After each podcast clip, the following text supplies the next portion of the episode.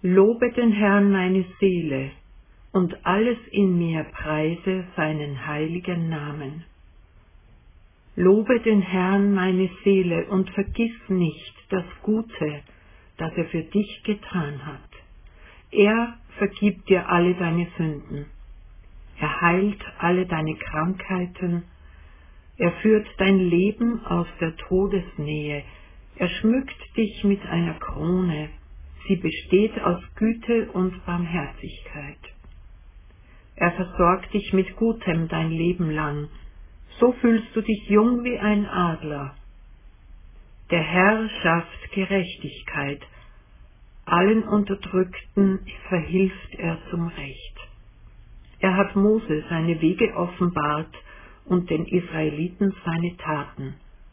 Reich an Barmherzigkeit und Gnade ist der Herr, unendlich geduldig und voller Güte.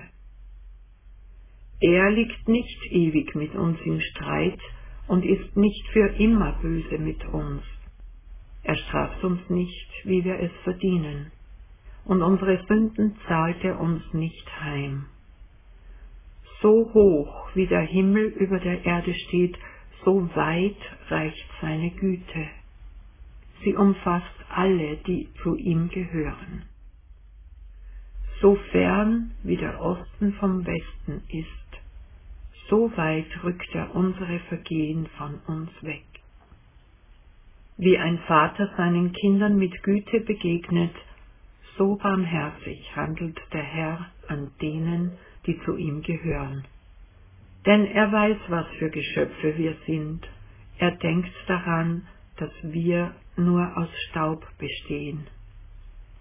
Der Mensch ist so vergänglich wie das Gras, er blüht wie eine Blume auf dem Feld, wenn der Wind über sie hinwegfegt, ist sie dahin. Wo sie gestanden hat, bleibt keine Spur von ihr. Doch die Güte des Herrn bleibt bestehen, von Anfang an bis in alle Zukunft. Sie bleibt bei denen, die zu ihm gehören, und seine Gerechtigkeit bei den Kindern und Enkeln. Sie gilt denen, die an seinem Bund festhalten, an seine Gebote denken und danach handeln. Der Herr hat im Himmel seinen Thron aufgestellt, als König herrscht er über die ganze Welt. Lobt den Herrn, ihr dienstbaren Engel, ihr starken Helden, die sein Wort ausführen und seine Befehle entgegennehmen. Lobt den Herrn, ihr himmlischen Heere, ihr treuen Diener, die seinen Willen tun. Lobt den Herrn, ihr alle, die er geschaffen hat, an allen Orten, die seine Herrschaft umfasst. Lobe den Herrn, meine Seele.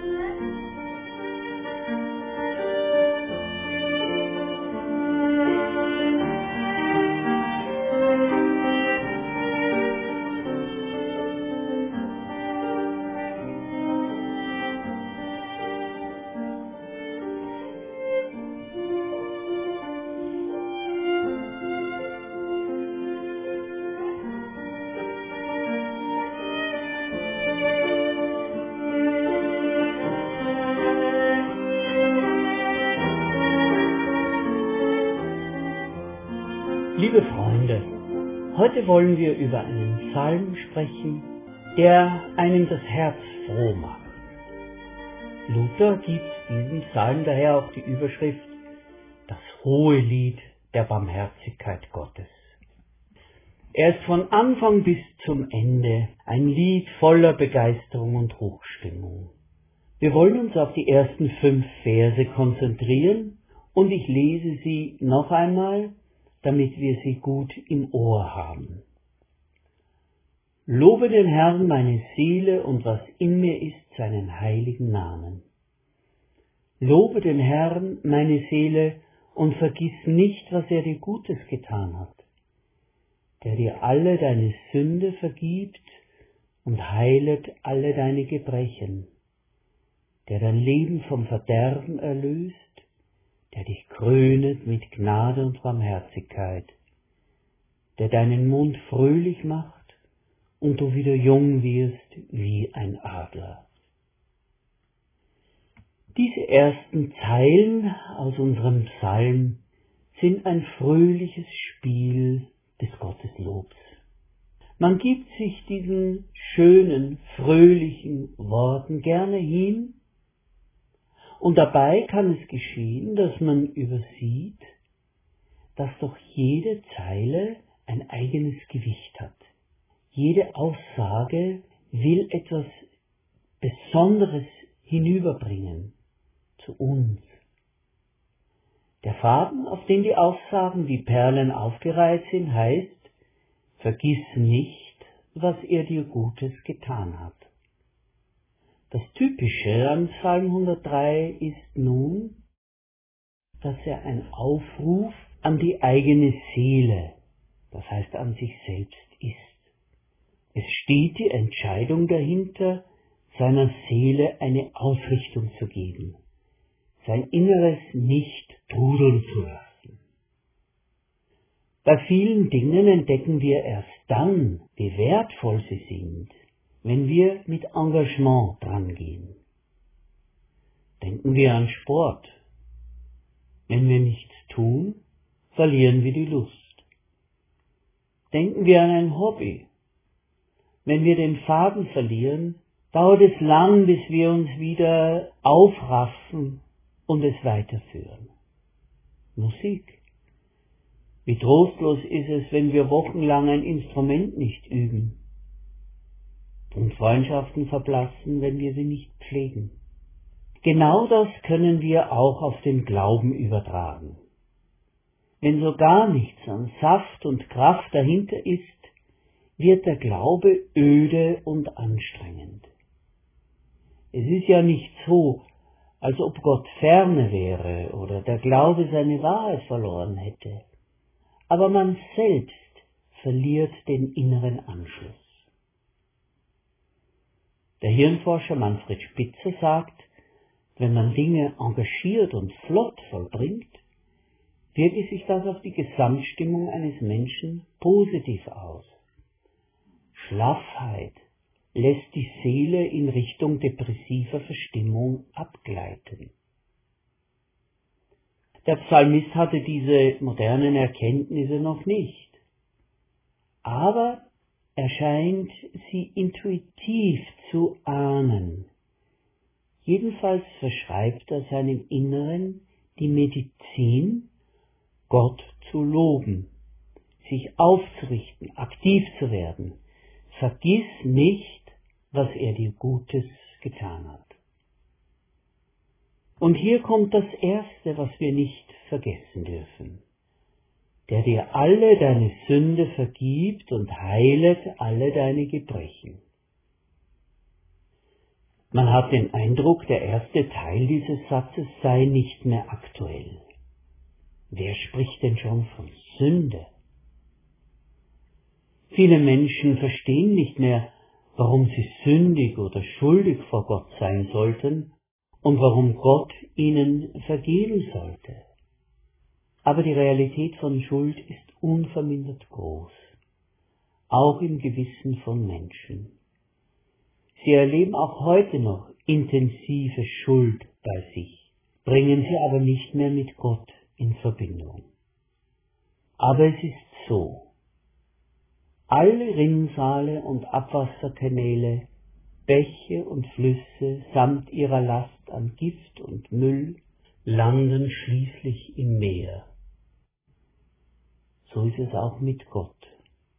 Alles, was an bösen Dingen geschieht, was wir uns selbst und anderen antun oder versäumen, mündet letztendlich in Gottes innerem Wesen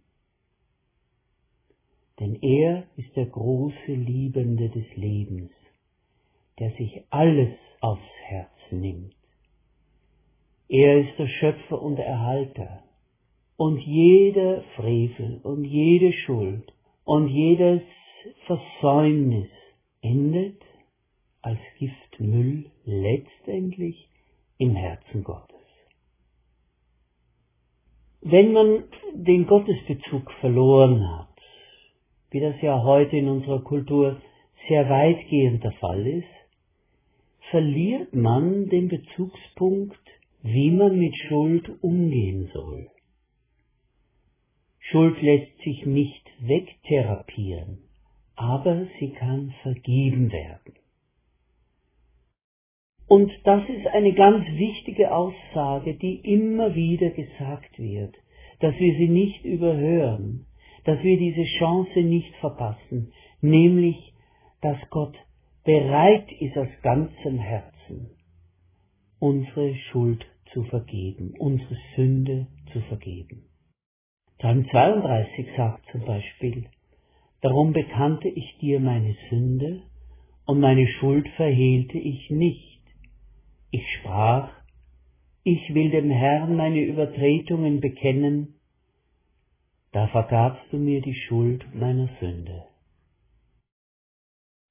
Und dasselbe natürlich dann auch im Neuen Testament, wenn zum Beispiel Johannes in seinem ersten Brief sagt, wenn wir unsere Sünden bekennen, ist er treu und gerecht, dass er uns die Sünden vergibt und reinigt uns von aller Ungerechtigkeit.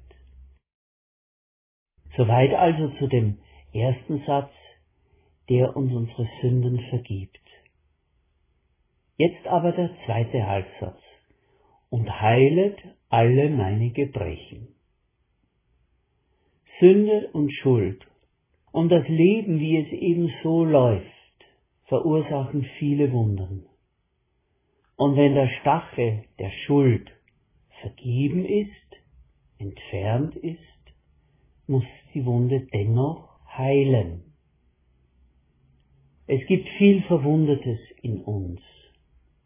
Trauer, Verbitterung und Unversöhnlichkeit, Zerstörung von Beziehungen, Missbrauch und Misshandlungen, böse, abwertende Worte, Zerstörung des Selbstwertgefühls anderer, Zorn, auch auf Gott. Schande in der Familie, Schande in der eigenen Lebensgeschichte. Das alles sind Wunden. Und Heilung braucht immer Zeit. Ich bin überzeugt, dass Gott beide Kräfte, nämlich Vergebung und Heilung, in uns aktiviert.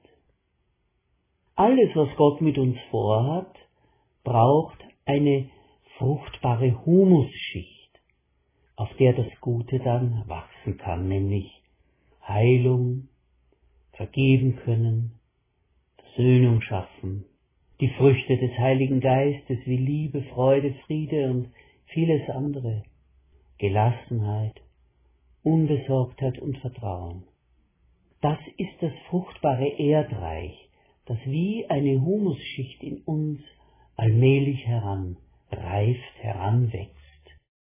Und dazu gibt Gott die Kräfte der Heilung in unserem Inneren, dass dieser Boden bereitet werden kann.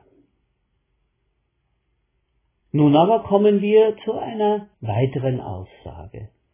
Der dein Leben vom Verderben erlöst, der dich krönet mit Gnade und Barmherzigkeit. Dieser erste Teil, der dein Leben vom Verderben erlöst, den dürfen wir auch in der Dimension der Ewigkeit hören. Wenn wir die Gnade Gottes in Christus ergreifen, werden wir dem ewigen Verderben entrissen. Wir bekommen eine Zukunft, eine Zukunft voller Leben, voller Intensität, eine Zukunft des Friedens und der Versöhnung. Es scheint heute so unpassend zu sein, von der Ewigkeit zu sprechen. Aber es gibt doch schon mittlerweile sehr viele, die sagen, dass diese übertriebene Lebensgier, die so vieles kaputt macht in unserer Welt, dass die damit zu tun hat, dass wir alles aus dem irdischen Leben rausholen müssen. Es gibt so viele Idealisten, die verzweifeln und zynisch werden, weil sie eben die Erfüllung ihrer Hoffnungen auch nur in diesem diesseitigen Leben äh, erwarten können. Was für ein Segen ist es doch, wenn Menschen an dieser Welt mitgestalten, wenn Menschen das Leben in dieser Welt genießen, sich daran erfreuen und gleichzeitig verankert sind in der Hoffnung auf Gottes Ewigkeit. Nun zum zweiten Halbsatz dieses Satzes, den wir eben gehört haben. Es geht weiter mit, der dich krönet mit Gnade und Barmherzigkeit. Wer sich an Gott bindet, erlebt keine Abwertung, sondern eine Aufwertung. Wir werden gekrönt mit Gnade und Barmherzigkeit.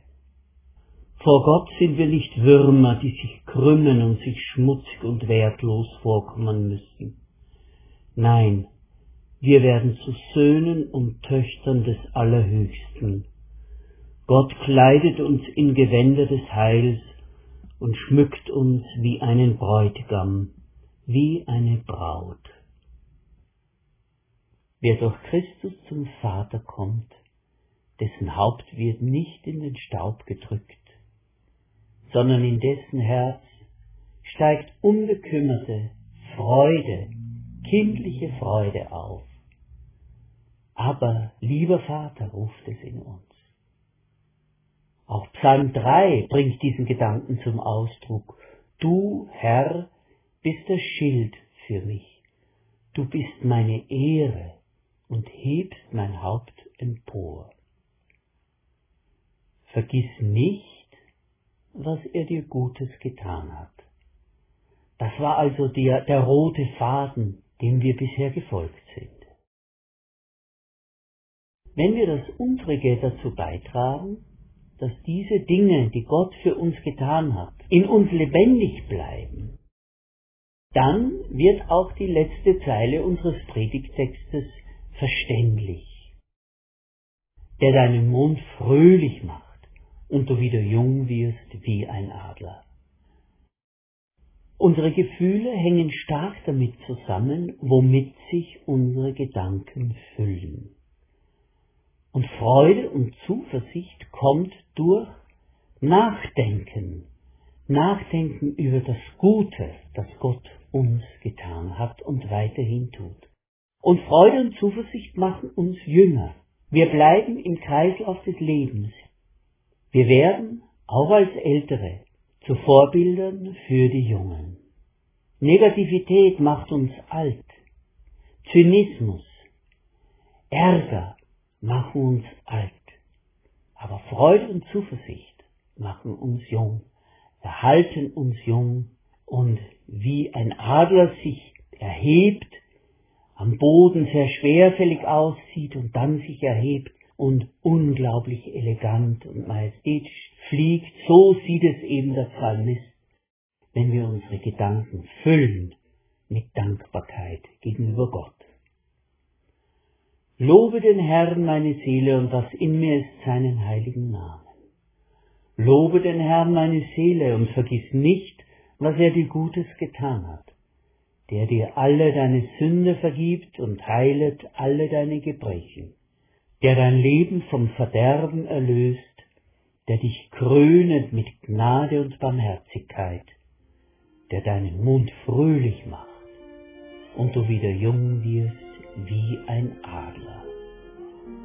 Amen.